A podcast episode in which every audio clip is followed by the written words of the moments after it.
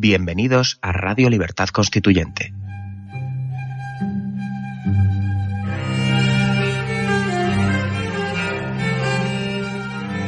Están escuchando Radio Libertad Constituyente con don Antonio García Trevijano.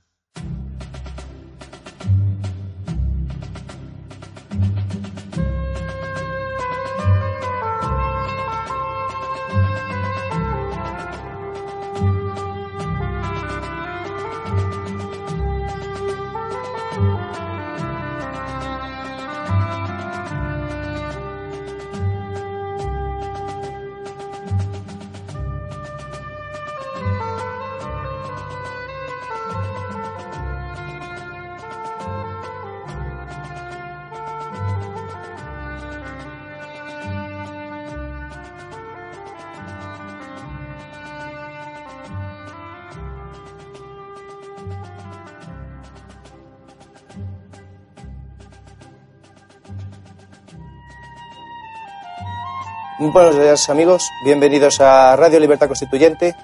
Hoy es día 6 de febrero, lunes del 2017. Eh, mi nombre es Juan Manuel Pena. Estamos en el estudio colaborando Laura Benito. Muy buenos días, Laura. Hola, buenos días. Eh, por Skype tenemos a don Vicente Ferrer. Muy buenos días, don Vicente. Hola, buenos días a todos. Y como no, con nuestro maestro y mentor, don Antonio García Tevejano. Muy buenos días, don Antonio. Sí, hoy vamos a comentar sobre todo el acontecimiento extraordinario que produce en el mundo la elección de un nuevo presidente de Estados Unidos que ha roto las maneras tradicionales de pronunciarse, de hacer, dialogar, hablar en política. Este brusco cambio drástico en la forma de entender las, los modales y las maneras políticas está siendo confundido con el fondo.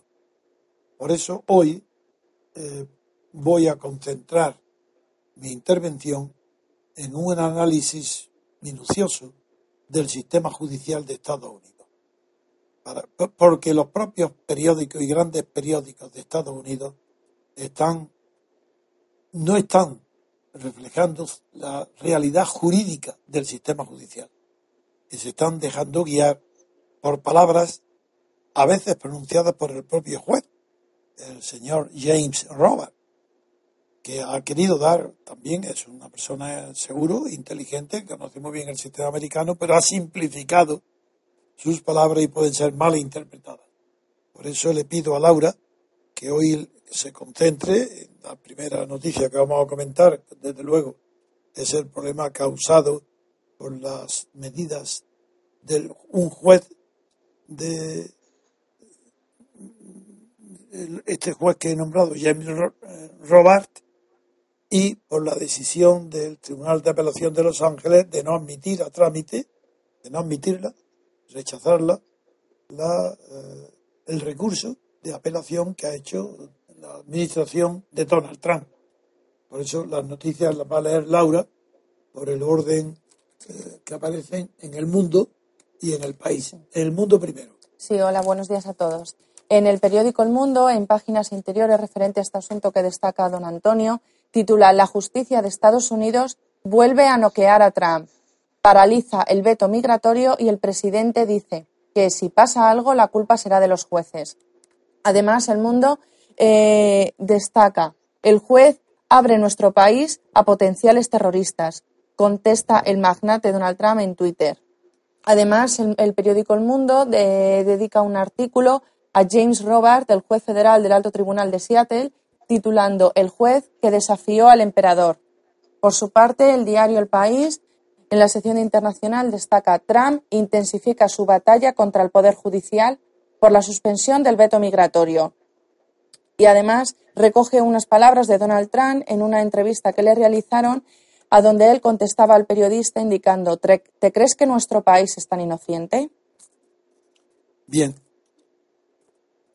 voy a comenzar con algo que para los españoles y tal vez también para los de habla española en Estados Unidos y toda América del Sur eh, y México, de América Central, pueda parecer chocante y sin embargo es una realidad que todo el mundo puede comprobar si lee bien interpreta bien la Constitución de Estados Unidos. Primer punto.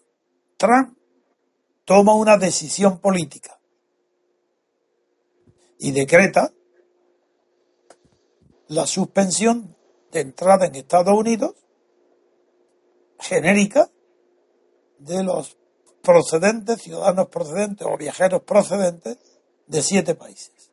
Bien, la generalidad de la orden presidencial es tan grande que afecta incluso al absurdo de que personas que tienen nacionalidad estadounidense no pueden regresar a su país por esta orden interpretada por los controladores de las aduanas y de, los pasaportes, sistemáticamente produce esas anomalías.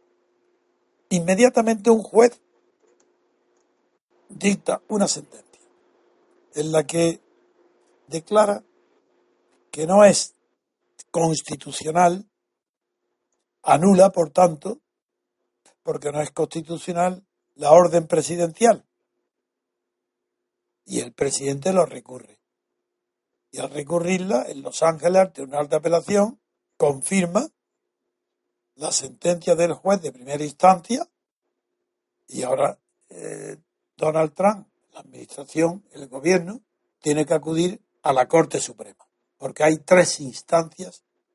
Primera, la del juez Trump, segunda, la de Los Ángeles que acaba de confirmar su sentencia y tercero, el Tribunal Supremo. Bien, hasta ahora no hay nada anormal, no hay nada. Y el problema que yo quiero explicar es el siguiente. Primero, el juez no tiene competencia ninguna para dictar una orden de nulidad, anulación o suspensión, una sentencia, no la tiene para anular una orden del presidente.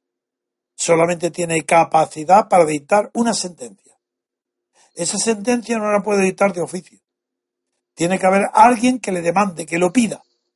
Y lo ha pedido alguien, una familia al parecer. Y él dice en la sentencia primera que los daños que causa son de tal magnitud que él considera que no hay nadie que conociendo el caso no pensara como él. Más o menos. Bien, el sistema americano es casi perfecto. En primer y además, voy a decir, lo que de verdad asombró a Alexis Tocqueville cuando visitó por primera vez los Estados Unidos de América, cuando estaba en la presidencia, en la séptima presidencia de Jackson, lo que le sorprendió por encima de todo fue lo que voy a decir ahora. Que un juez, en primera instancia, como este señor, James Robert, pudiera paralizar, suspender la aplicación de un decreto del gobierno o de una ley del Parlamento o de la Cámara. En este caso le llamo decreto porque es la palabra que mejor puede corresponder a una orden presidencial. Olvidaros de las traducciones y de las palabras. Bien, Tocqueville dije, ¿cómo es? ¿Cómo es? ¡Qué maravilla! Que un juez de primera instancia. Por eso allí es un tercer poder. El judicial es verdaderamente poder. En Europa no. ¿Os concebís vosotros en España o en América Latina, donde hay algunas copias inexactas de lo que sucede en Estados Unidos o en Europa? Que un juez, un magistrado en primera instancia, pueda suspender la aplicación de una orden del presidente, incluso de un presidente elegido por sufragio universal como en Francia, eso es inimaginable. Y eso fue lo que maravilló a Tocqueville de América en su visita, cuando describió lo que veía. ¿Por qué es esto así? Porque hay verdadero el Poder Judicial existe porque tiene como misión asegurar una sola cosa. Nada de las palabras vacías, diciendo que tiene que asegurar el convento de la ley, el derecho, eh, todo son palabras. Un juez de primera instancia en Estados Unidos tiene por misión asegurar que la Cámara de Representantes y el Senado dicten leyes que sean conformes a la Constitución. Si cree que una ley dictada por esas cámaras no viola en algún aspecto la Constitución, la suspende a la ley, exactamente igual que ha hecho ahora con el presidente. Por tanto, ¿qué es eso de alarmarse? Es normal lo que está pasando. La, misión de la judicatura es suspender toda ley o toda orden presidencial que no cumpla la Constitución. Si el juez cree que no lo cumple, su obligación es paralizarlo. Y como no puede anularlo, solamente puede suspender hasta como medida cautelar. ¿Hasta qué? Pues hasta que una instancia superior se pronuncie. Se ha pronunciado en Los Ángeles, ha apoyado al juez. Por tanto, el gobierno, el presidente Trump, no tiene ya más otra opción que acudir al Tribunal Supremo, que recurrirá. Hasta ahora no hay nada normal. Porque, ¿por qué la suspensión? Podía no haberla suspendido, no es obligatorio. La suspensión cautelar se da cuando el juez cree que de no suspenderse esa ley o ese orden eh, presidencial que él considera anticonstitucional, causa daño y puede seguir causándolo. Y eso es lo que ha expresado este juez en su sentencia, el daño tan inmenso causado a los demandantes, a los que han pedido la suspensión de esta ley y la nulidad de esta ley. Pero esa nulidad el juez de primera instancia no la puede acordar, ni siquiera el de apelación. Eso no le corresponde solamente al Supremo. Y para que llegue a la Corte Supremo, tiene que, que pasar por esos escalones. Esto es tan sencillo de comprender y sin embargo tan difícil de explicar en los periódicos que hay un verdadero lío. Aquí no hay nada normal. ¿Qué, ¿Qué, es lo único normal? Lo de siempre, las palabras poco habituales de Trump. Primero, ha dicho presunto juez. Eh, qué tontería, todo el mundo sabe que esa palabra presunto ha pretendido ser humillante, pero no lo consigue, porque el juez no es presunto. Por tanto, no causa daño. Que diga presunto juez, como se ha dicho el calvo juez, o si tiene pelo, pues no, no, no, es, no es un insulto. Pues decirle que no, este presunto juez ni quiere decir que dude de que sea juez. Eso no, es una manera, una traducción mala, porque yo no sé si en inglés presunto tiene ese aspecto insultante o despectivo que puede tener en España, que donde la palabra presunto se emplea para aquellos que están condenados o que están procesados por la justicia penal. No lo sé. Eso ha dicho, la palabra presunto. Segundo, ha dicho que es una idiotez. Tampoco sé el significado en el lenguaje de Estados Unidos, no en inglés. El significado de la palabra idiotez aplicada a un una discusión judicial, a una discusión jurídica. A lo mejor la idiotez es lo que ha dicho Trump, pero no se sabe de momento. Y dice, va a ser revocado, va a ser anulado. Puede ser, hasta que no llegue al Supremo no lo sabemos. Quiero decir que porque esto no es una historia que no merece la pena. Esto no indica nada ni a favor ni en contra de Trump. Ahora bien, como todos los medios de comunicación están pendientes de Trump para que si al despertarse y ponerse de pie dice cáspita porque está lloviendo, pues toda la prensa dirá que, pero ¿cómo este hombre se despierta diciendo cáspita? Pero si eso ya no se usa hace siglos, esa palabra, es ridículo. La manía de atacar a Trump es ridícula. Yo estoy hablando ahora de este tema nada más, no de otros. Porque no generalizo. Es mi competencia. Soy jurista. Conozco muy bien el sistema de Estados Unidos y lo acabo de explicar así de sencillo. Para que entienda todo el mundo. Y ahí no hay nada de anormal. Ha dictado una orden presidencial Trump de acuerdo con sus convicciones. La generalidad de esa orden es a diferencia de la ley porque las leyes tienen que ser generales, si no, no son leyes, son privilegios. En cambio, una orden presidencial podía haber discriminado, no solo por países, sino incluso excluir a los que tengan la nacionalidad americana. Pero en fin, la rapidez con la que Donald Trump quiere demostrar a Estados que cumple lo que prometió en su campaña electoral, su preocupación de poner en ridículo a la clase política porque nunca cumple lo que dice en su programa, es superior a su afán de veracidad en la totalidad de su expresión. Ese es un defecto que en él será incorregible porque forma parte de su carácter. Bien, ahora le doy la palabra a una persona que conoce muy bien el sistema americano y que también es abogado. Y aunque no haya eh, dedicado tanto tiempo como yo al estudio de la constitucionalidad, pero sí que está inteligente, observador de Estados Unidos desde hace mucho tiempo y quiero darle ahora la palabra a, a Vicente lo que opina sobre este tema, que es el único que nos interesa hoy, este tema. Vicente. Sí, gracias, don Antonio. Pues bueno, eh, primero de todo, para simplemente informar, por supuesto, todo lo que ha dicho es absolutamente correcto. Eh, decir que, el, Tribunal de Apelación que, se ha pronunciado. El de Los Ángeles. El, principio es el bueno es, la Corte de Apelación del noveno circuito de Estados Unidos que me imagino que está, en Los Ángeles, sí. en Los Ángeles, sí. Está en Los Ángeles. Pero es, eh, allí pues hay varios circuitos, ¿no? Por el tamaño de Estados Unidos. Exacto. Entonces, eh, pero claro, lo que hace la, Corte de Apelaciones es una suspensión administrativa inmediata. suspensión administrativa. Eh, no como dice alguna parecer medios que, le han dado la razón al juez o, le han o, ya han emitido un fallo a favor del juez. No ha sido así, ¿eh?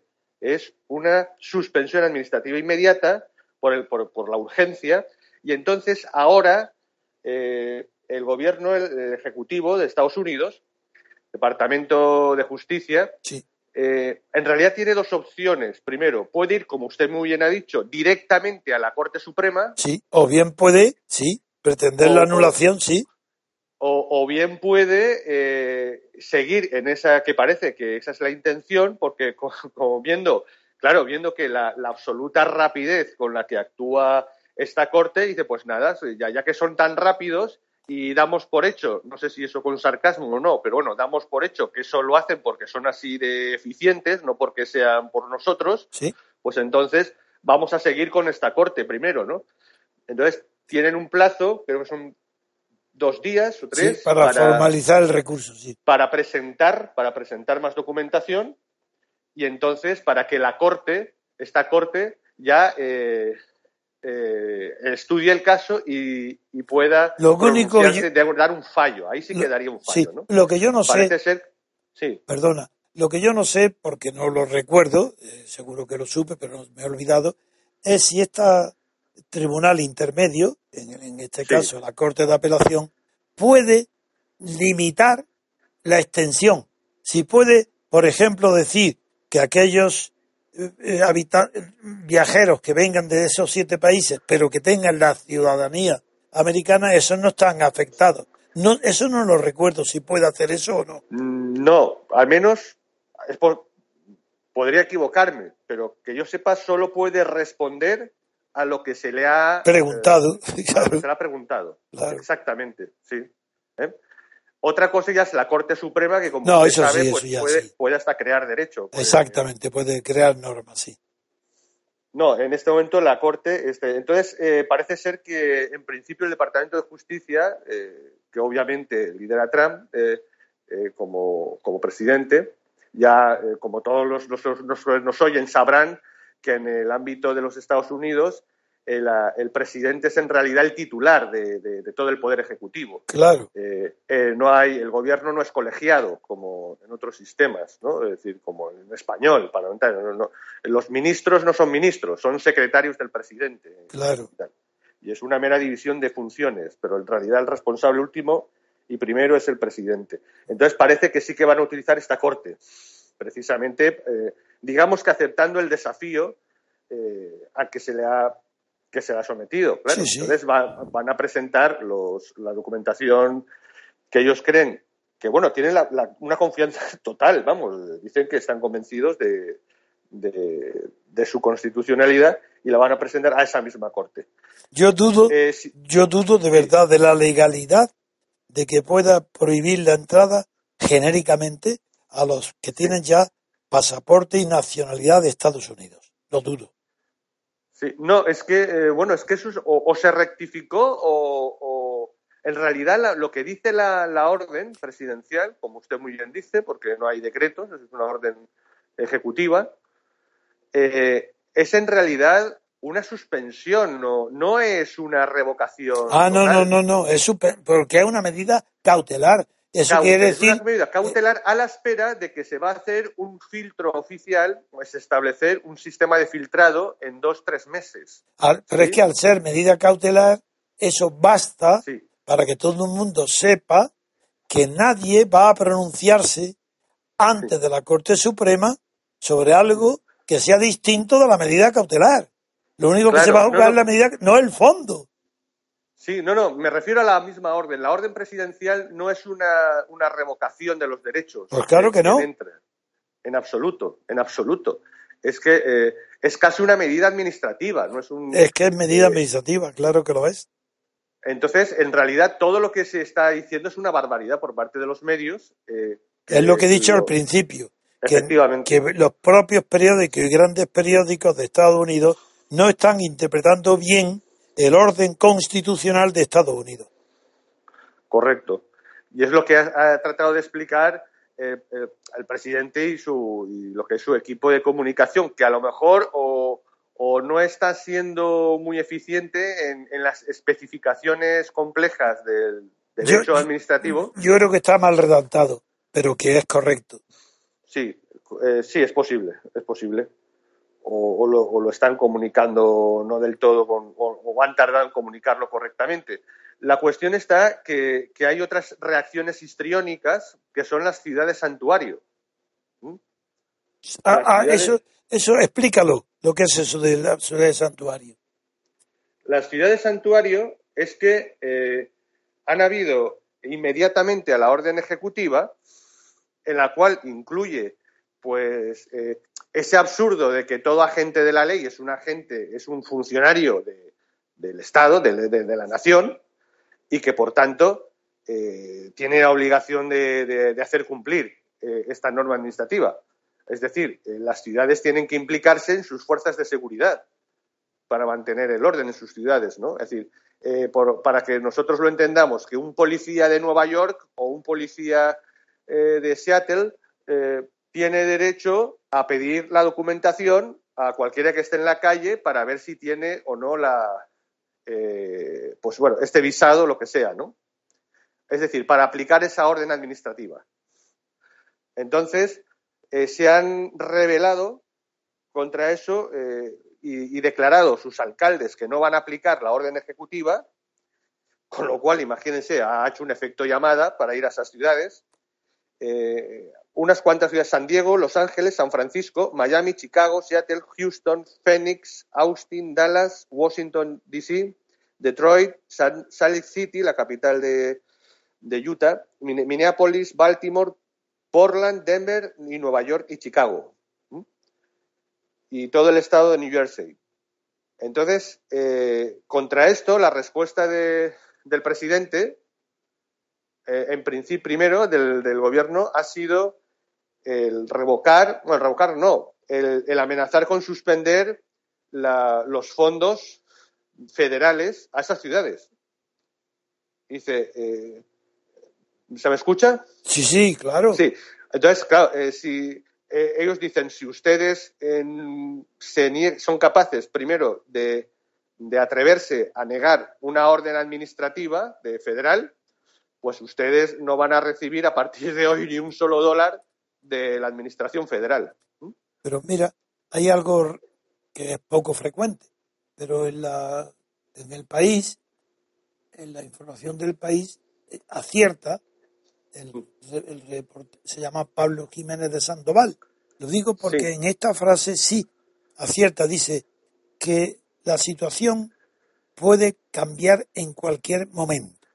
La Corte de Apelaciones ha pedido a las partes, al gobierno y a los demandantes que presenten hoy sus argumentos para empezar a estudiar el caso. Sea cual sea el resultado, la batalla de los estados de Washington y Minnesota, que son los que han, los que han presentado, sí, contra la Casa Blanca se encamina hacia el Tribunal Supremo. Eso es lo correcto. Este, este párrafo es correcto.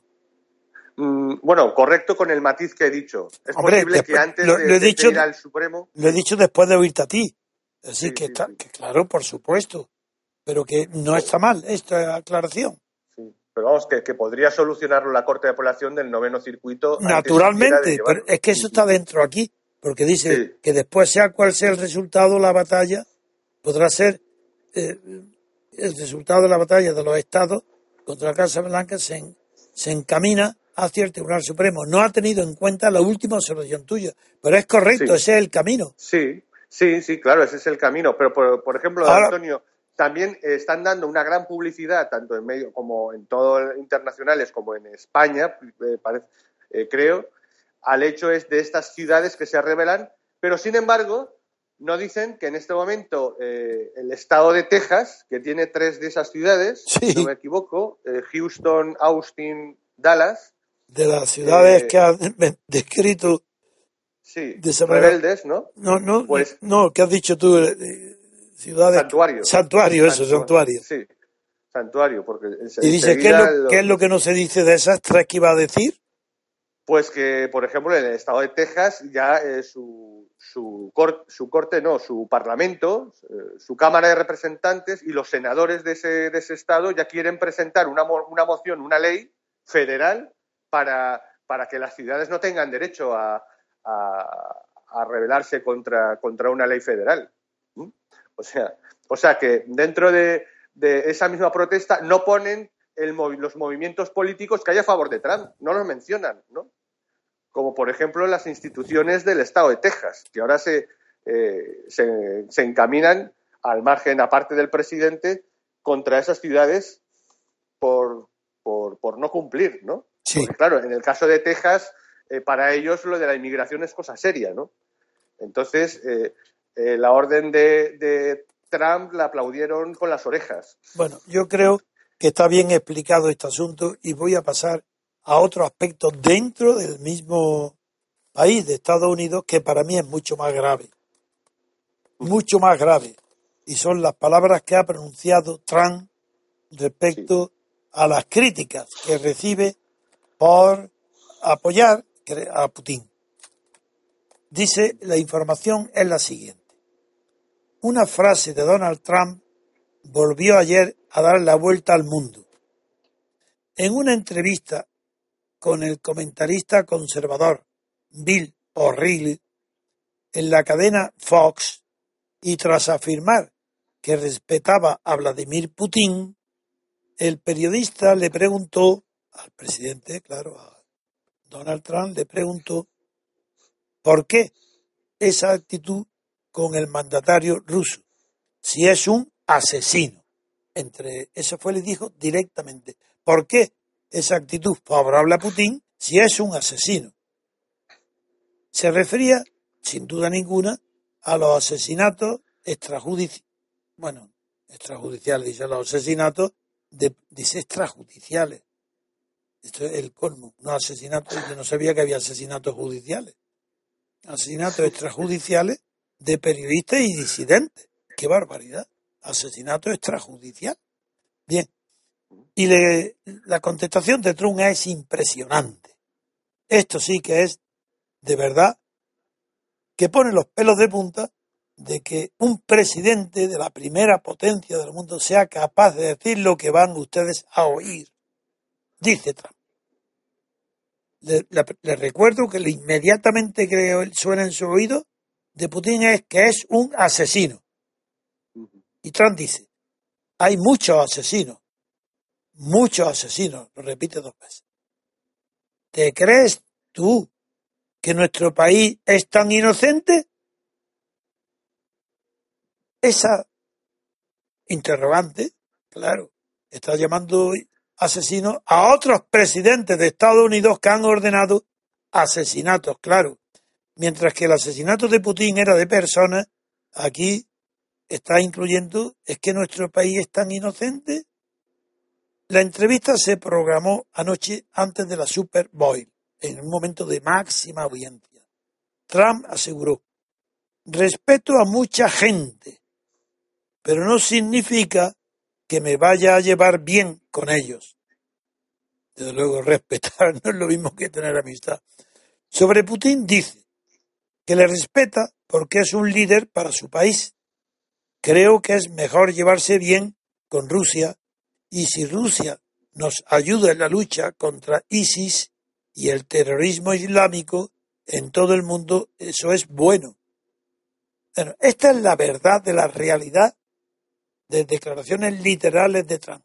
¿Qué, tiene, ¿Qué tiene de particular que un presidente de Estados Unidos le diga a un periodista, ¿y usted cree?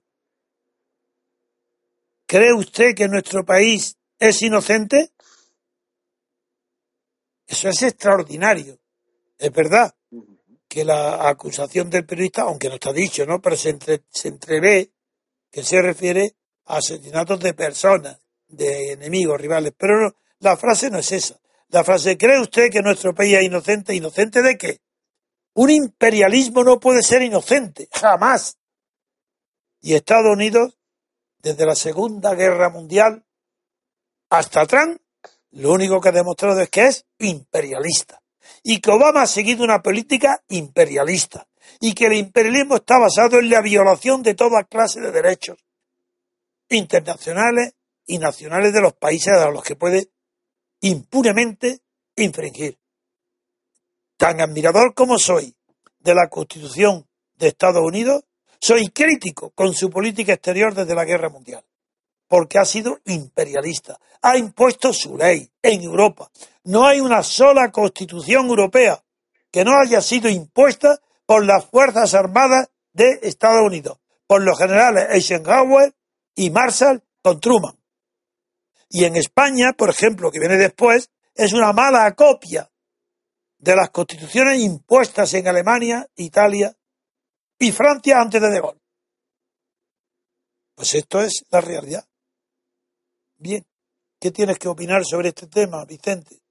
Pues sobre, eh, como usted, primero de todo, que yo creo que hasta Trump fue demasiado eh, suave y benévolo con el periodista probablemente, como sabía que estaba en máxima audiencia por la Super Bowl, es decir, eh, no le espetó un, pero ¿cómo se atreve usted a, a decirme salvajada, ¿no? Eh, y tirarlo de ahí del. Entonces, creo eh, que fue Suave.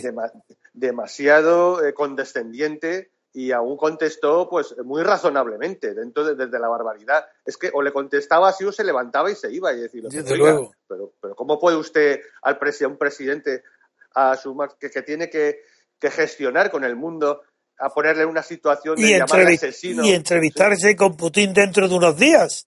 Claro, eso es un ataque. Eso es, a no ser que sea subnormal, el, el, el, periodista, que es un señor veterano, es un, es un conservador clásico, un conservador del establishment, casi un, un rino, que llaman ahí, ¿no? Un republican in name only, que llaman, o sea, republicano solo de nombre, pero eh, que además, fíjese que lo ha entendido perfectamente lo, eh, Rusia, ¿eh?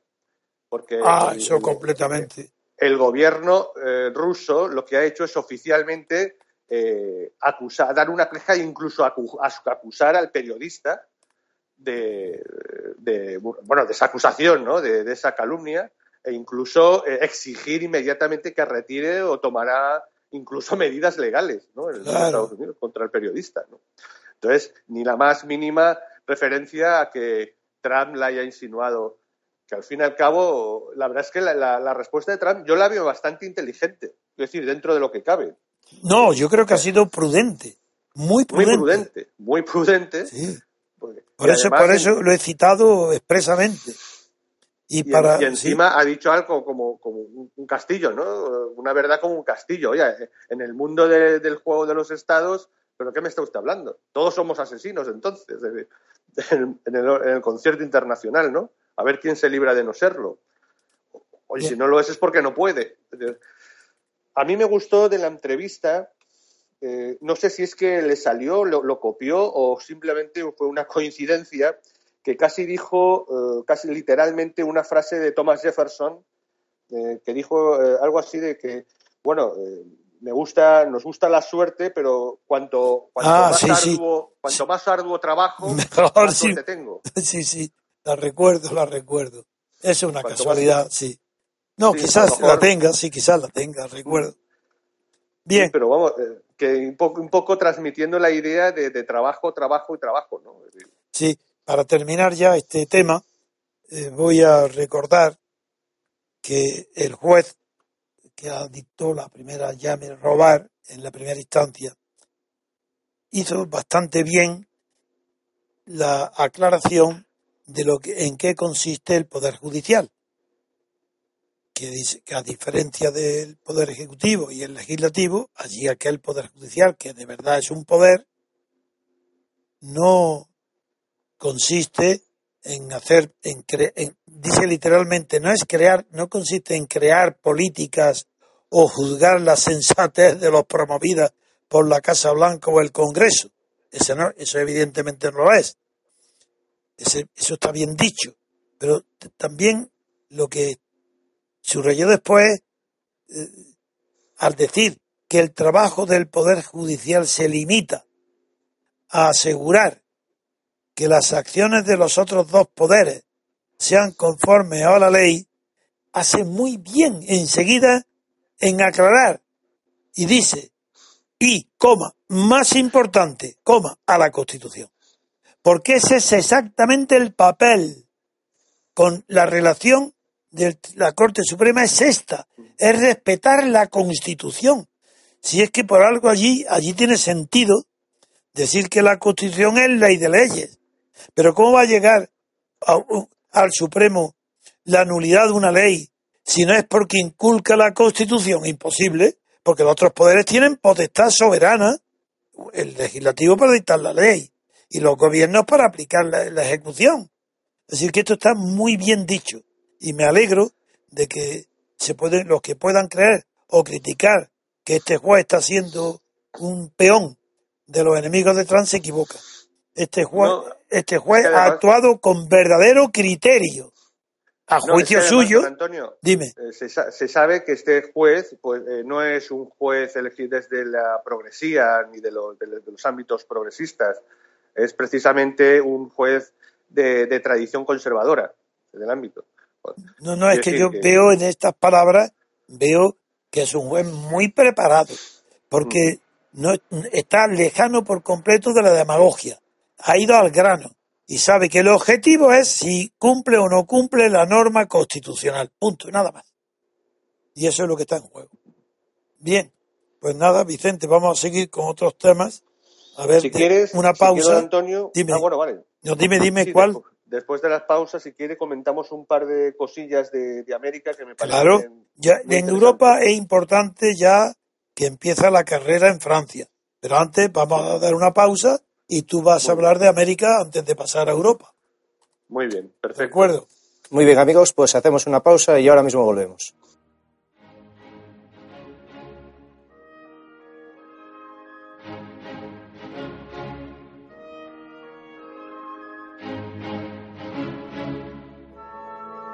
a todos los simpatizantes y seguidores del MCRC.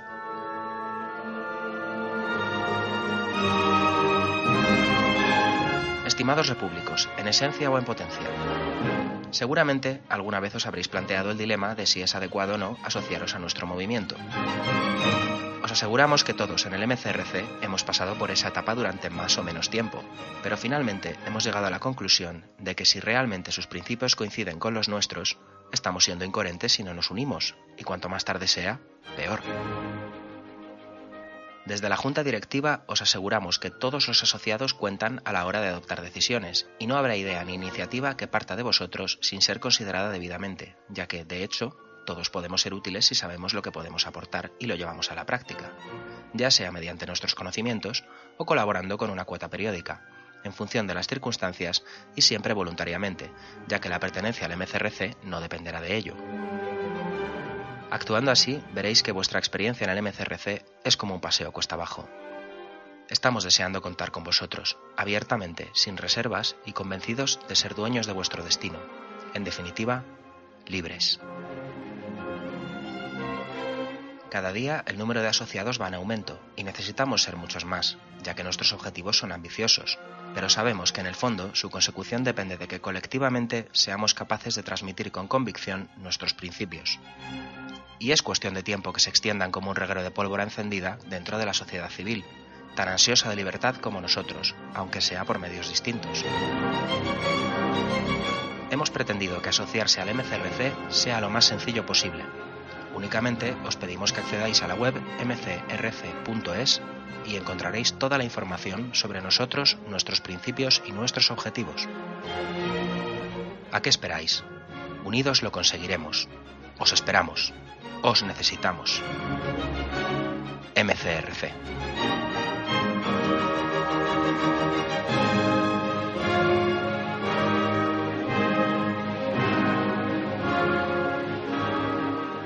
Muy bien, amigos, ya estamos de vuelta. Eh, don Antonio. Pues eh, vamos a examinar con Vicente las repercusiones que ya se ven eh, notorias, visibles en toda América, de habla hispana, por el, triunfo de Donald Trump en Estados Unidos ha cambiado drásticamente la visión del mundo desde América del Sur y Central. En la viene una extensa entrevista en el diario del país. Viene una extensa entrevista con la ministra de Canciller Asuntos Exteriores de Argentina, Susana Malcorra, donde dice literalmente Latinoamérica no es más dura con Trump, con Trump porque México no lo pide respecto a la política del muro y de la inmigración desde México. Sirva esto de entrada a Vicente para que nos comente ya las repercusiones que se están ya notando en los efectos que produce en la política interior, pues la política exterior, que es la influencia del triunfo de Donald Trump en todo el continente americano, menos hasta ahora en Canadá, en Canadá. Sí, don Antonio, pues primero de todo eh, decir que en realidad es una excusa que está poniendo la ministra de Exteriores de Argentina. ¿Y por qué pone esa excusa? Es una excusa en realidad, no es una... Sí, sí. Eh, para quedar bien en España, que bueno, no es tonta, sabe perfectamente pues todo el establecimiento en España de qué va y hacia en qué dirección, ¿no? Entonces, hacia Peña Nieto, hacia Peña Nieto. Claro, pero, pero ¿por qué dice esto la, la canciller argentina? Pues porque venimos, que ya lo comentamos hace unas semanas, de que Argentina inmediata, bueno, casi fue y eh, de forma inmediata copió eh, la norma y además para hacer la ley eh, de inmigración de, Trump. Lo, Macri la, la, copió, pero en, menos de un segundo. La sacó y de hecho se, se está ya discutiendo en las cámaras en Argentina una ley de inmigración totalmente restringida. Eh, restringir radicalmente la inmigración en Argentina, que es que un poco hasta nos reímos, ¿no? Porque claro. como una especie de, contradicción Argentina y restricciones inmigratorias, de inmigración. Entonces, claro, ella sabe de ahí, eh, no tiene ni idea si le van a bombardear con eso, eh, porque obviamente es la canciller de Macri, y entonces en cuanto le sacan el tema, se posiciona inmediatamente, pues como si estuviese de No, no, es que llega a decir que casi, dice literalmente que casi México le ha pedido que no hagan nada. Es que llega a decirlo. De verdad, créeme. Sí, sí, sí. No, no, pero claro, pero es un cinismo absoluto. Fíjate, por ejemplo, las palabras literales. Dice, la respuesta le dice, ¿por qué Latinoamérica, le preguntan, no se moviliza más en solidaridad con México frente a Trump? Y dice, uno tiene que hacer las cosas en función de lo que sus socios le pidan. México está teniendo diálogo con Estados Unidos. Mientras tanto, nos han pedido que estemos atentos, pero con prudencia, es decir, sin hacer nada. El propio Papa dijo que hay que darle un tiempo a Trump. Hemos transmitido preocupación pero México está buscando un camino de acercamiento. ¿De qué te parece? Claro. Eh, Aparándose en el Papa. Claro, eso no es casual, está como sea tirando balones fuera, eh, diciendo que, bueno, que es México, que si, vos, si fuera por ellos, vamos, la OEA se habría, o la UNASUR, o cualquiera de estos instrumentos de América. Si México no se lo pide y el Papa le dice que no, y el Papa le dice que no hagan nada. Claro, ¿qué van a hacer ellos? ¿no? Es decir, pero vamos, es una justificación, ¿no? Ahí, lo que eh, moralmente eh, está engañando y sobre todo a la, pues, la gente que se acerca al país eh, haciendo, haciendo creer una cosa cuando en realidad lo que se está haciendo es proteger, ¿no? Porque está ocultando lo que, lo, lo que realmente eh, teme que le pregunten, y, no le preguntan, por supuesto, que es, eh, oye, ¿por qué habéis copiado inmediatamente una ley aún más restringida de inmigración nada en Argentina? ¿no? Y pues por eso, en este momento... Vamos a pasar ya... sí, porque lo de Argentina está muy bien. Vamos a pasar bien a ver lo de Colombia, que es muy llamativo, ¿no? Sí, Aparte de lo de Bolivia. Bolivia, que sí que pues Venga, Bolivia primero y luego Colombia. Muy bien, pues eh, en Bolivia eh, ya, se, ya se han publicado oficialmente y en, instituciones oficiales y tal, los, los, los sondeos marcan drásticamente que el 64% está en contra de Evo Morales. Pues ya está el efecto, el efecto Trump en Bolivia. Pues, pues desde luego, ¿no? Seguro. Pues, eh, es increíble que, que este, este este movimiento que llamaron ellos bolivariano. indigenista. indigenista y, del, socialista del siglo XXI, pues de hecho eh, Evo Morales, no olvidemos que fue, fue proclamado y coronado el nuevo gran Inca por todas las tribus indígenas, no sin ninguna broma. Ahí se fueron ahí. No, si está endiosado con estatuas, estatuas de bronce por todas partes. Eso Sí, sí, no, que cuestan eh, 7, 8 millones de dólares. Así, así una... Un museo, museo Evo Morales. Sí, sí, sí. Con varios millones de dólares. No olvidemos que Bolivia sigue siendo el país más pobre después de, después de, Haití. Sí, sí.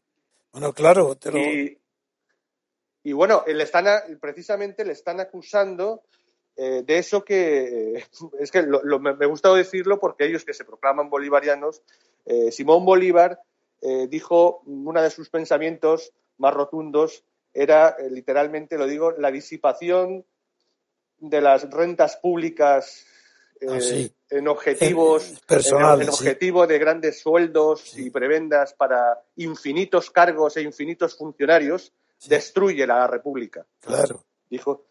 Y bueno, parece que exactamente le están, ya le están comunicando que, bueno, qué ha pasado con toda esta revolución social de la que hablaban, que lo único que ha hecho ha sido construir una gigantes, una gran maquinaria administrativa que se ha beneficiado de los que están en ella, claro. Pero aquí ya ha entrado el juego que los que no están dentro, pues eh, quisieran estarlo y se rebelan, ¿no?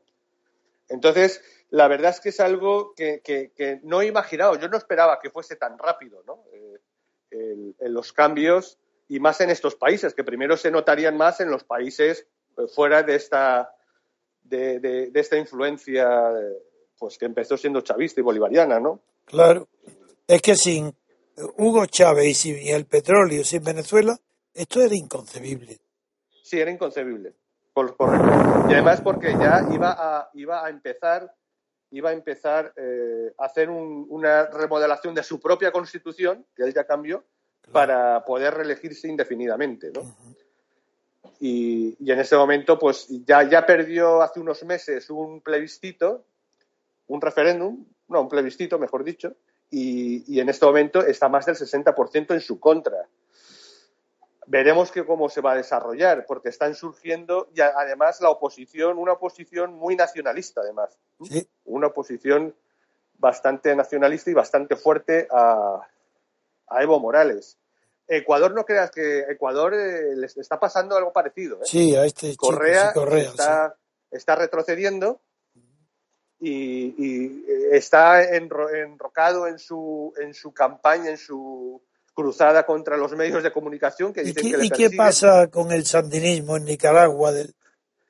Efectivamente, el sandinismo en Nicaragua que, entró en 2009 sí. de pronto eh, está empezando, eh, bueno, está empezando, eh, ya, ya se está diciendo que están tomando medidas absolutamente inconstitucionales, ¿no?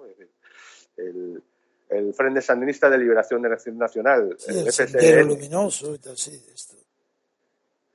Y, y bueno, eh, Bueno, pues pasemos ya a Colombia. sí, a Colombia. En- Claro. Y en Colombia, por ejemplo, que esto es algo que, que le gustará, que se acuerda que le comentamos con, con eh, eh, Albiac, con don, don- Gabriel Albiac. Me acuerdo aquella entrevista del doble poder, sí, sí. Sí, sí, y de la estructura. Sí. Pues bueno, mañana mismo eh, se nombra y comienza a funcionar eh, el gobier un gobierno específico, el gobierno para el posconflicto. Es decir, habrá Ah, sí, sí, sí. Sí, un ejecutivo para toda la administración del posconflicto, sí. que según el acuerdo, el acuerdo que, que fue votado no, ¿no? Pero que el presidente ha dicho, eh, con, la, con uno de los mayores cinismos que jamás haya visto yo en política, que él se sacrifica. eh, ¿Quién? Santos. Sí, Santos. Santos se sacrifica y el tío tiene la desfachatez de nombrar a Franklin Delano Roosevelt Uy, eh, diciendo que, que, bueno, él es el mayor enemigo de su propia clase, ¿no? Cuando, sí. cuando él no está enfrentado a la oligarquía. Lo que ha hecho es enfrentarse a la mayoría de su pueblo. Nada que ver con lo de Es, es, una- es que de verdad un pavo real este Santos. Sí, correcto. Pues bueno, eh, vamos a ver este show donde termina, ¿no? También, porque eh, ya de entrada eh, negarse a lo que fue la decisión de la, del referéndum y aún así, pues bueno, la Corte Suprema dijo que, que- que sí, que adelante, pero dentro de la Constitución, a ver cómo me haces esa, a ver cómo me lías eso. Yo Y- echo de menos, para pasar a otro tema, que, Sí. que este, echo de menos que, eh, un que tengamos un corresponsal de categoría, como tú, una persona preparada, en México. Porque yo no veo claro, porque la figura del presidente de México vale muy poco. Peña Nieto es de segunda fila. Y el, Sí, si quiere, yo en México, porque he tenido muchos contactos ya con si, México. si tú y- conoces a alguien bueno sí, y proponle que sea nuestro corresponsal ahí alguien de verdad demócrata que admire lo que estamos haciendo, que se identifique con nosotros y que sea nuestro corresponsal en México. Porque fíjate hoy lo que, lo que necesitamos, conocer la realidad de lo que está pasando, tanto en el pueblo, en la clase gobernada, como en la oligarquía mexicana. Sí, de todas formas, ahora porque, bueno, eh, si quiere la semana que viene podremos hablar de eso porque me han hablado bastante y en México eh, está habiendo un movimiento al margen de la institucionalidad muy fuerte, un movimientos civiles. Es que no- yo tengo varias, aparte de Desi, Vicente Sí. Desi, tengo tres o cuatro eh, que me han escrito abogados eh, y me escriben muy bien, pero no he tomado una decisión antes de no hablar contigo y sobre todo que tú veas bien allí lo que se podemos hacer. A ver quién podía estar más cerca de nosotros y ser corresponsal con nuestra visión. En Sí, fin, sí, hay personas que han escrito, yo encantado de comunicarme con ellas, para hablar con ellas, ¿no? Pero... no, pero si tú digo, conoces, tú sí, tomas iniciativa también de otras nuevas.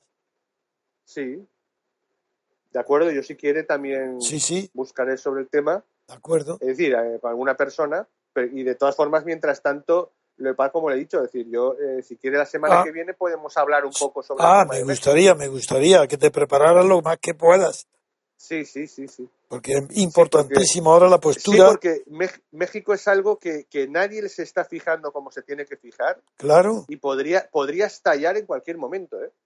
O sea, po- podría pro- producirse una crisis importante a nivel... Eh, Por lo que pueda y pasar porque así como lo de Cuba ha sido un foco de atención permanente para la opinión española, por tradición, Sí. sin embargo México no. México desde la revolución de Pancho Villa es desconocido. En España es raro, porque es muy difícil encontrar personas que conozcan bien la historia reciente de México. Sí, y porque además eh, ha sido todo... eh, como No, también el PRI, el PRI también. Exacta, pro- el establishment Eso, eso, eso, español, eso es. eh, y estamos pensando, por supuesto, empezando por el grupo Prisa, pero los demás Claro. que han seguido en ese tema, eh, digamos que han dejado que toda la noticia, toda la información que viene de México sea tamizada y absolutamente. filtrada por el grupo Prisa, ¿no? Entonces, eh, claro, cuando, cuando lo que está ocurriendo en México, sinceramente, tiene visos de, de poder, llegar a estallar en cualquier momento. ¿no? yo creo que está en el fondo más potencia de rebelión y de una alteración de las ideas políticas bruscas es más México que en ningún otro país de América del Sur. Sí, porque fíjese. Porque la fuerza de la oligarquía es, es, menor que la fuerza popular, que pueda, pero que está dormida. Sí, y, que además, no, la fuerza popular eh, eh, se están, eh, tiene, dos focos o tiene dos vertebraciones. Una que es lo que, lo que pasa, bueno, todavía ojalá que nos pase a nosotros dentro de poco, pero tiene una todavía que cree que todavía pueden utilizar los canales institucionales. Sí, la reforma. la reforma que es Morena, eh, de Carlos eh, Andrés, no, de Carlos Andrés, no, de, Obrador, López Obrador. Así, el antiguo Obrador, sí. Pero que, que, está haciendo un gran movimiento civil, ¿no? Un gran movimiento civil eh, sin, sin dejar de identificarse con las reivindicaciones propias de la izquierda, pero haciendo un llamamiento a un movimiento social, no estatalista, sino un movimiento social de la sociedad civil, ¿no?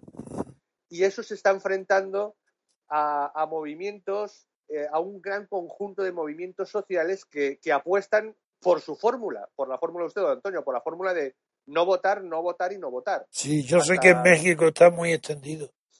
Y de hecho, de hecho está, está en torno al 50% la, la, la, Qué barbaridad. entonces, claro, en el momento en que se pongan de acuerdo Morena, eh, eh, lo que es esa reforma radical, pero dentro del sistema. Habría que tomar contacto con ellos. Sí, sí, además hay un personaje fascinante y eso que, bueno, e, es especialmente, se considera pues socialista y tal, pero es una persona de la sociedad civil que es Paco Taibo II, que es un escritor importante y un activista social muy importante, que la verdad es que a quien quiera yo le recomiendo que, escuche, pues por ejemplo en YouTube tiene muchas... ¿Y por qué no tomas, y, por qué no tomas tu contacto con él, de parte mía? Si, si quieres puedo tomar contacto. De parte mía, sí incluso eh, para que en algún momento pueda hablar. Sí, sí, sí, sí, sí. Poder invitarle que hable aquí, que participe en nuestra radio. Pues ya digo que sí que es una persona muy ideologizada de izquierdas, pero no, eso no importa nada. Que, ha aprendido la lección que en vez de eh, eh, solicitar como antiguamente la ultraizquierda mexicana, pues, pues casi era estalinista, el Estado para todo, pues está queriendo transformar eso y que no sea el Estado, sino sea eh, la idea de nación y de sociedad civil. Algo que a mí me ha, fascinado porque es la primera vez que un movimiento de izquierdas habla de eh, nación. habla de nación y de sociedad civil. ¿no? Muy bien, habla, habla con él y, lo invita y que le explicas quiénes somos, cuál es nuestro movimiento, la importancia que tiene ya en muchos países de América del Sur, también en Estados Unidos, por ejemplo, Ahora me ha vuelto a, escribir esta señora que, es de, que tiene de Estados Unidos disculpándose porque aún no ha podido actuar porque se acaba de casar y está en viaje de novia. Pero, pero ya diciendo que enseguida quiere actuar ya de, porque está identificada completamente con nosotros y vive en Florida, en Miami. Así que todo esto, le puede hablar de todo esto, la interés tan grande que hemos despertado en Argentina, como tú lo sabes, en toda América, Perú, en, y ver, a ver si él quisiera contactarle, contactar y hablar en nuestra radio, decir quiénes son ellos. ¿De acuerdo? Perfecto. Bueno, pues Muy bien, con eso pues pasamos allá a Europa. Quedo con la, quedo con la tarea. Venga, una pausa y pasamos a las noticias de Francia. Muy bien, amigos, un descanso y ahora mismo volvemos. Estimados asociados. Como seguramente habréis observado, este año de 2017 se ha iniciado ofreciendo un amplio panorama de acción para el MCRC que nuestro presidente y fundador, don Antonio García Trevijano, tiene previsto explotar al máximo preparando múltiples actos presenciales por su parte, a empezar de forma prácticamente inmediata. A nadie debe escapársele que, para ello, el MCRC debe disponer de los recursos necesarios para respaldar toda iniciativa que intente ser llevada a la práctica. Dichos recursos provendrán mayoritariamente de las cuotas que, como asociados, entre todos seamos capaces de aportar. Desde ese punto de vista, la Junta Directiva del MCRC agradece enormemente el esfuerzo realizado por todos aquellos asociados que, a lo largo del pasado año 2016, decidieron aportar sus cuotas voluntarias, y ruega que este año su voluntad de colaboración no disminuya, sino todo lo contrario, se incremente, gracias tanto a una mayor proporción de aportaciones en relación al total de asociados actuales, poco más de mil, de los que en promedio aportaron cuota una cuarta parte el año pasado, como gracias al objetivo que desde hace tiempo ha sido fijado consistente en duplicar nuestro número, haciendo que cada asociado consiga la incorporación de como mínimo una persona más a nuestro movimiento.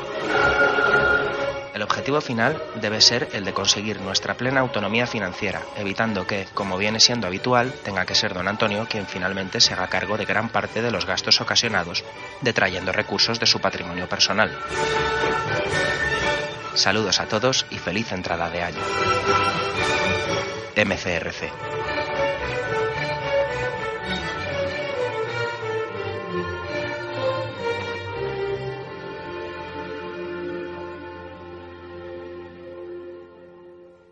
Muy bien, amigos, ya estamos de vuelta. Don Antonio, cuando usted quiera.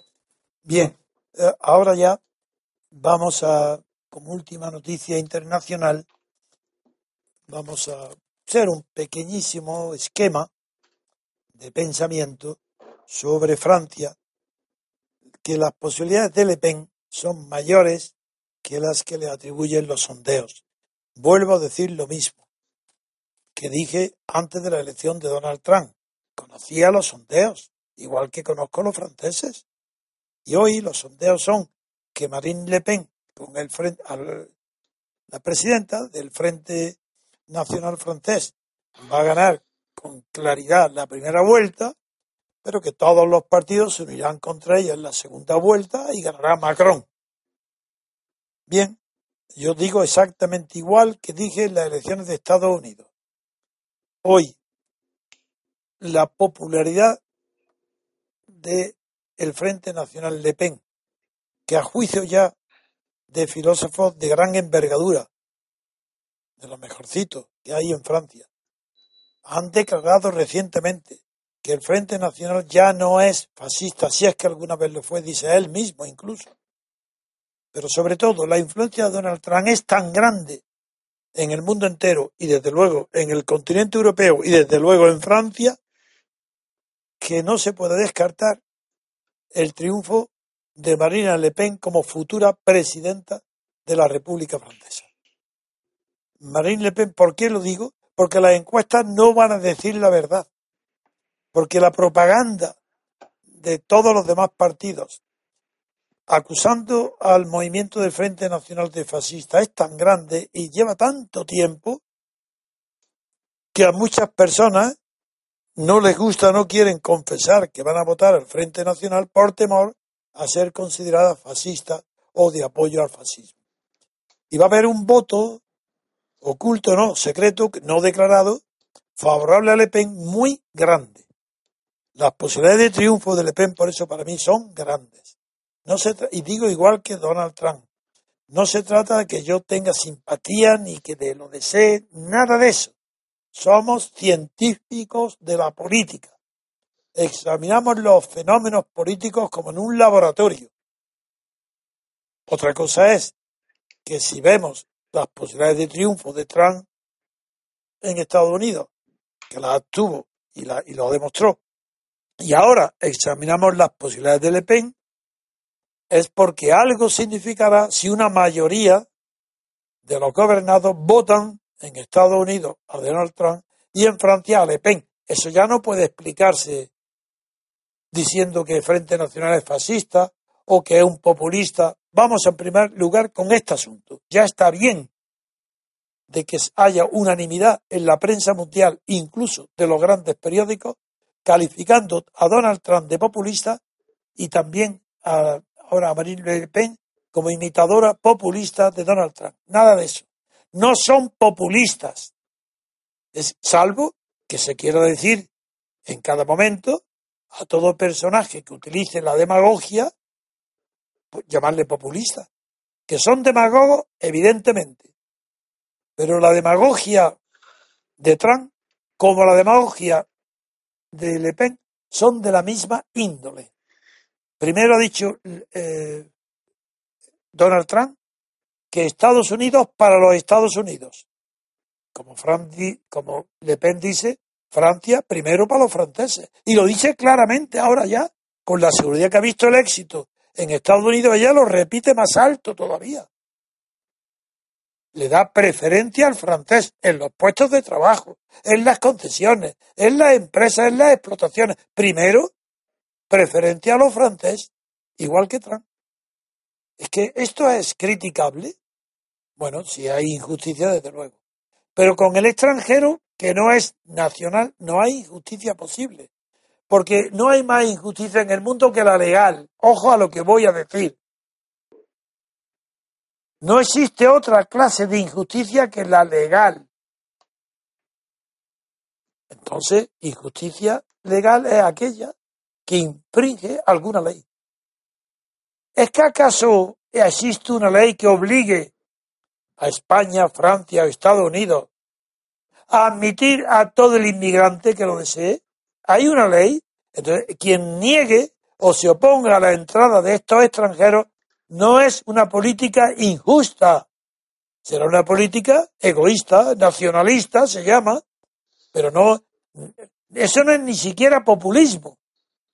El populismo es inseparable de la demagogia. Y prohibir la entrada a extranjeros o dar la preferencia a extranjeros en las adjudicaciones, eso, si eso es natural. Si es que eso no puede ser ni fascismo, y mucho menos, no, eso no es ni siquiera demagógico, eso es lo natural. Otra cosa es que la política de globalización y la política socialdemócrata interna hayan creído, hayan alterado la escala de los valores sociales, de los valores morales, de los valores estéticos, de los valores de costumbres, de las costumbres. Y esa alteración, en nombre de una falsa igualdad, han hecho de la igualdad un concepto que escapa por completo de las reglas de la justicia. La igualdad social demócrata no tiene nada que ver con la justicia, porque en los humanos no tenemos más noción de la justicia que aquella que implica el incumplimiento de una ley. Si no hay ley, ¿cómo medir la justicia o la injusticia? ¿Por la moral? ¿Por el derecho natural? ¿Dónde está? ¿Dónde está ese código? ¿Dónde está esa moral? No, mientras no haya una ley, no aparece la noción de justicia. Justicia legal. Claro que hay dentro de la justicia legal, hay una justicia que se llama distributiva, que es la que distribuye la riqueza entre las poblaciones. Hay también una justicia que se llama conmutativa, pero dentro de la ley, como es toda la que rige los contratos, el Código Civil, las leyes civiles, están regidas por la, por la justicia conmutativa. Se trata de igualdad en las contraprestaciones de unos y otros. Pero la justicia conmutativa y la justicia distributiva son inconcebibles, son etéreas, unas abstracciones que no sirven para nada, nada más que para producir caos, desorden y demagogia. Eh, la justicia tiene, primera condición, tiene que ser justicia legal. Y dentro de la legal, pues ya habrá una que sea conmutativa, otra distributiva, y dentro de la distributiva, que es donde se reparte la riqueza, se puede ser de derecha o de izquierda según las leyes. Pero fuera de la ley no hay más que aspiración a ser legal. ¿Qué quiere decir? Ningún movimiento del mundo puede ser llamado de izquierda si no está proponiendo que dentro del sistema que es donde está actuando o dentro de una revolución proponga unas leyes que ordenen una distribución de la riqueza no por igualdad, sino en razón inversa a la desigualdad económica. Mientras no haya leyes positivas donde se distribuya la riqueza nacional, el Producto Interior Bruto, empezando ahí, empezando hablando por el Estado, mientras no se ah, distribuya la riqueza en proporción inversa a la distribución social de la riqueza, pues no hay justicia distributiva más que conservadora. Y en cambio, lo que observamos hoy por los datos macroeconómicos es todo lo contrario. Es que donde impera la socialdemocracia de izquierda ha retrocedido la parte débil de la sociedad en la distribución de la riqueza con arreglo al Producto Interior Bruto. Hoy hay más diferencia entre el rico y el pobre que había antes. Y cada vez que hay socialdemocracia va creciendo la brecha, el abismo entre los muy pocos ricos cada vez menos y los cada vez mucho más indigentes sociales, que son personas que no pueden vivir por su propio trabajo, que necesitan ayudas permanentes. Y el estado de bienestar no ha sido instrumento para la igualación, ni siquiera el acercamiento del modo de vida, que es como se vería entonces ahí la justicia distributiva. Estos conceptos son tan claros que no hay revolucionario, ni teoría, ni filósofo en el mundo capaz de rebatirlos. Porque ¿dónde está? Por ejemplo, aquí hablemos en España de Podemos. Pero ¿qué, qué, qué tiene que ver? Venga, que hablen de renta universal.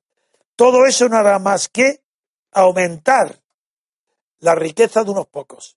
Si todo eso es para engañar, engañar a las pobres gente, a las clases débiles, para que apoyen el sistema actual. Y el sistema actual es oligarquía de partidos. Un partido estatal no puede ser revolucionario, ni siquiera defender a las clases pobres. Lo digo ahora ante Podemos. Es imposible que Podemos pueda defender a las clases débiles, por mucho que ellos se lo crean. A ver, Vicente. Sí, pues eh, para mí del tema de Francia, lo único que a lo mejor sí que me asusta o, sí que eh, causa un poco de respeto con respecto a lo de Marie Le Pen, eh, no es lo habitual, ¿no? lo normal de, que, nos quieren en la corrección política introducir o, tratar, que es pues el que se acaba la Unión Europea, cosa que a lo mejor tal como está lo celebraríamos, o, cosas parecidas. A mí lo único que me da cierto reparo es que su programa económico a veces se quiere ganarle, pues eh, tiene cosas, pues, pues por ejemplo, como las tiene Podemos, ¿no? Esa renta eh, universal mínima. no, pero ella es nacionalista y eso, luego, a diferencia de Podemos, es demagoga. Pero es demagoga no por populista, sino por nacionalista. Sí, no, no, lo, único que me asustaría personalmente es que se derrumbara o que hicieran medidas que derrumbaran la economía francesa, que ahí sí que nos podría afectar de alguna forma, perjudicar de alguna no, pero ella, lo que, al pedir el fre, Frexit, ha inventado la palabra. Lo que, la, sí, la palabra, la, la bomba de ella es que está diciendo claramente, si gana, se sale de la Unión Europea. Punto. Eso sí. Se acabó. Sí, sí, ya estamos, es que estamos lo mismo que con Trump. ¿Qué decía Trump? ¿Qué es? ¿Qué decía? Romper la Guerra Fría. Por eso lo apoyo. Y por eso lo apoyas tú. Que es que no me importan los efectos internos. allá ellos. Allá los americanos. allá los estadounidenses con Trump. Ellos lo han querido que se lo traguen.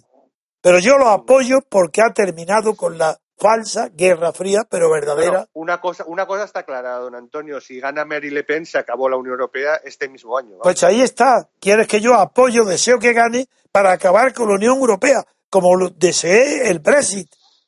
Si es que eso, es que nosotros, yo no soy francés y no estoy pensando en el bienestar de los franceses. Estoy pensando en el bienestar de los españoles. Y el bienestar de los españoles pasa por la liquidación de la Unión Europea digan lo que digan. Lo conozco muy bien el tema. Y, uno de los instrumentos fundamentales para que la Unión Europea se disuelva es Marina Le Pen. Pero mira, eh, Vicente, de verdad, yo no conozco a nadie inteligente en toda Europa y conozco a muchísima gente que considere que Bruselas y la Unión Europea hoy están haciendo algo útil para Europa. palabra de honor. Pero es que lo piensan todos. Pues no se podrá hacer un cambio político real hasta que esa superestructura que nos asfixia, que, casi nos retiene, nos paraliza. No podemos hacer nada. Todo nuestro movimiento, el nuestro, el MCRC, que pediría, si triunfara, nosotros no somos movimiento político, pero claro que apoyamos y queremos una nueva constitución verdadera, sincera. Bien, pues si nuestro movimiento llegara a ser hegemónico en la cultura, no en la política, porque no somos, no ocuparíamos la política, pero si llegara a, tener la hegemonía cultural, nosotros defenderíamos la salida de España de la UE. Eso sin duda ninguna. Porque, porque somos universales, porque somos europeos, claro que somos europeos, no podemos ser otra cosa, es, es lo que somos, pertenecemos a Europa, pero una Europa inexistente. Pero como usted, como usted dice, la, la, verdadera fuerza de Europa, si alguna vez eh, queremos construir una estructura europea, será a partir de la libertad política de todas las naciones europeas. No, es más, y sin Rusia es inconcebible. la unidad europea sin Rusia es que no se puede ni siquiera imaginar. Por, eso he apoyado a Donald Trump y lo apoyo ahora, porque el, el entendimiento de Donald Trump y Putin, si Donald Trump tiene que decir que no sabe si que cómo será si será su amigo. Si todo eso es que está a la defensiva, el pobre de los ataques que le hacen. Pero si no tiene por qué ocultar que tiene que se va a entender bien, porque le preguntan, ¿usted se va a entender bien? Dice, yo qué sé. Lo que sí sé es que lo respeto y tengo que tratarlo, porque es un líder de su país. Bien, pero todo eso son palabras a la defensiva. Y nosotros, yo digo, sin Rusia, imposible concebir ni siquiera la existencia de una Europa que sea algo real y no un artificio socialdemócrata de los hombres que viven del Estado y de sus partidos y, que y le importa muy poco porque ignoran y no saben lo que es, ni las sociedades civiles ni los gobernados. Es la clase estatal y esa clase estatal tiene que estar expulsada del templo de la libertad, como Jesús expulsó del templo de Jerusalén a los comerciantes, a los tenderos. Esa es la posición entonces, Marine Le Pen, ojalá que triunfe. Si no soy francés, allá ellos. Pero si hay una mayoría, me alegro porque va a liquidar la Unión Europea. Ojalá. Figuraros qué maravilla, qué alegría, que ha desaparecido la intermediación de toda la falsedad política, todos los periódicos, la influencia del país en España. Figuraros lo que es que desaparezca el país. Pues eso es la desaparición de la UE. Bien, Vicente, si quieres decir algo y si no terminamos. Sí, no, eso que como usted dice es la gran es la gran excusa de la, de la destrucción de la nación española, ¿no? Es decir, de, Desde luego. De toda la posibilidad, el, que es que es que estamos haciendo Europa y, y, ese leitmotiv es uno de los principales leitmotiv desde la transición de este régimen. Ah, no, es que además el secreto de Europa está en que no sea nunca una Europa de los estados, sino que sean los Estados Unidos de Europa, que eso no tiene nada que ver, porque eso implica una Europa de las naciones. Así es que ese es el tema.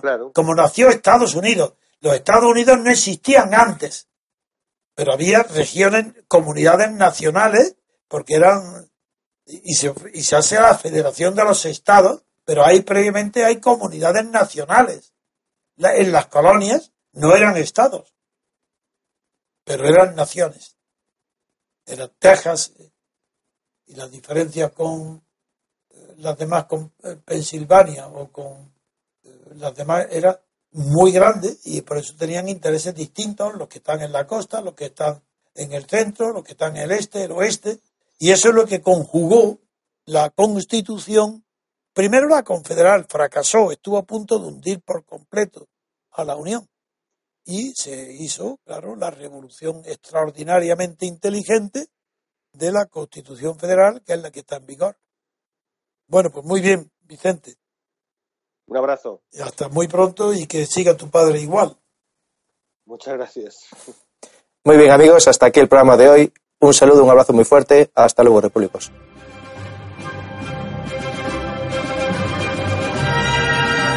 Gracias por haber escuchado Radio Libertad Constituyente.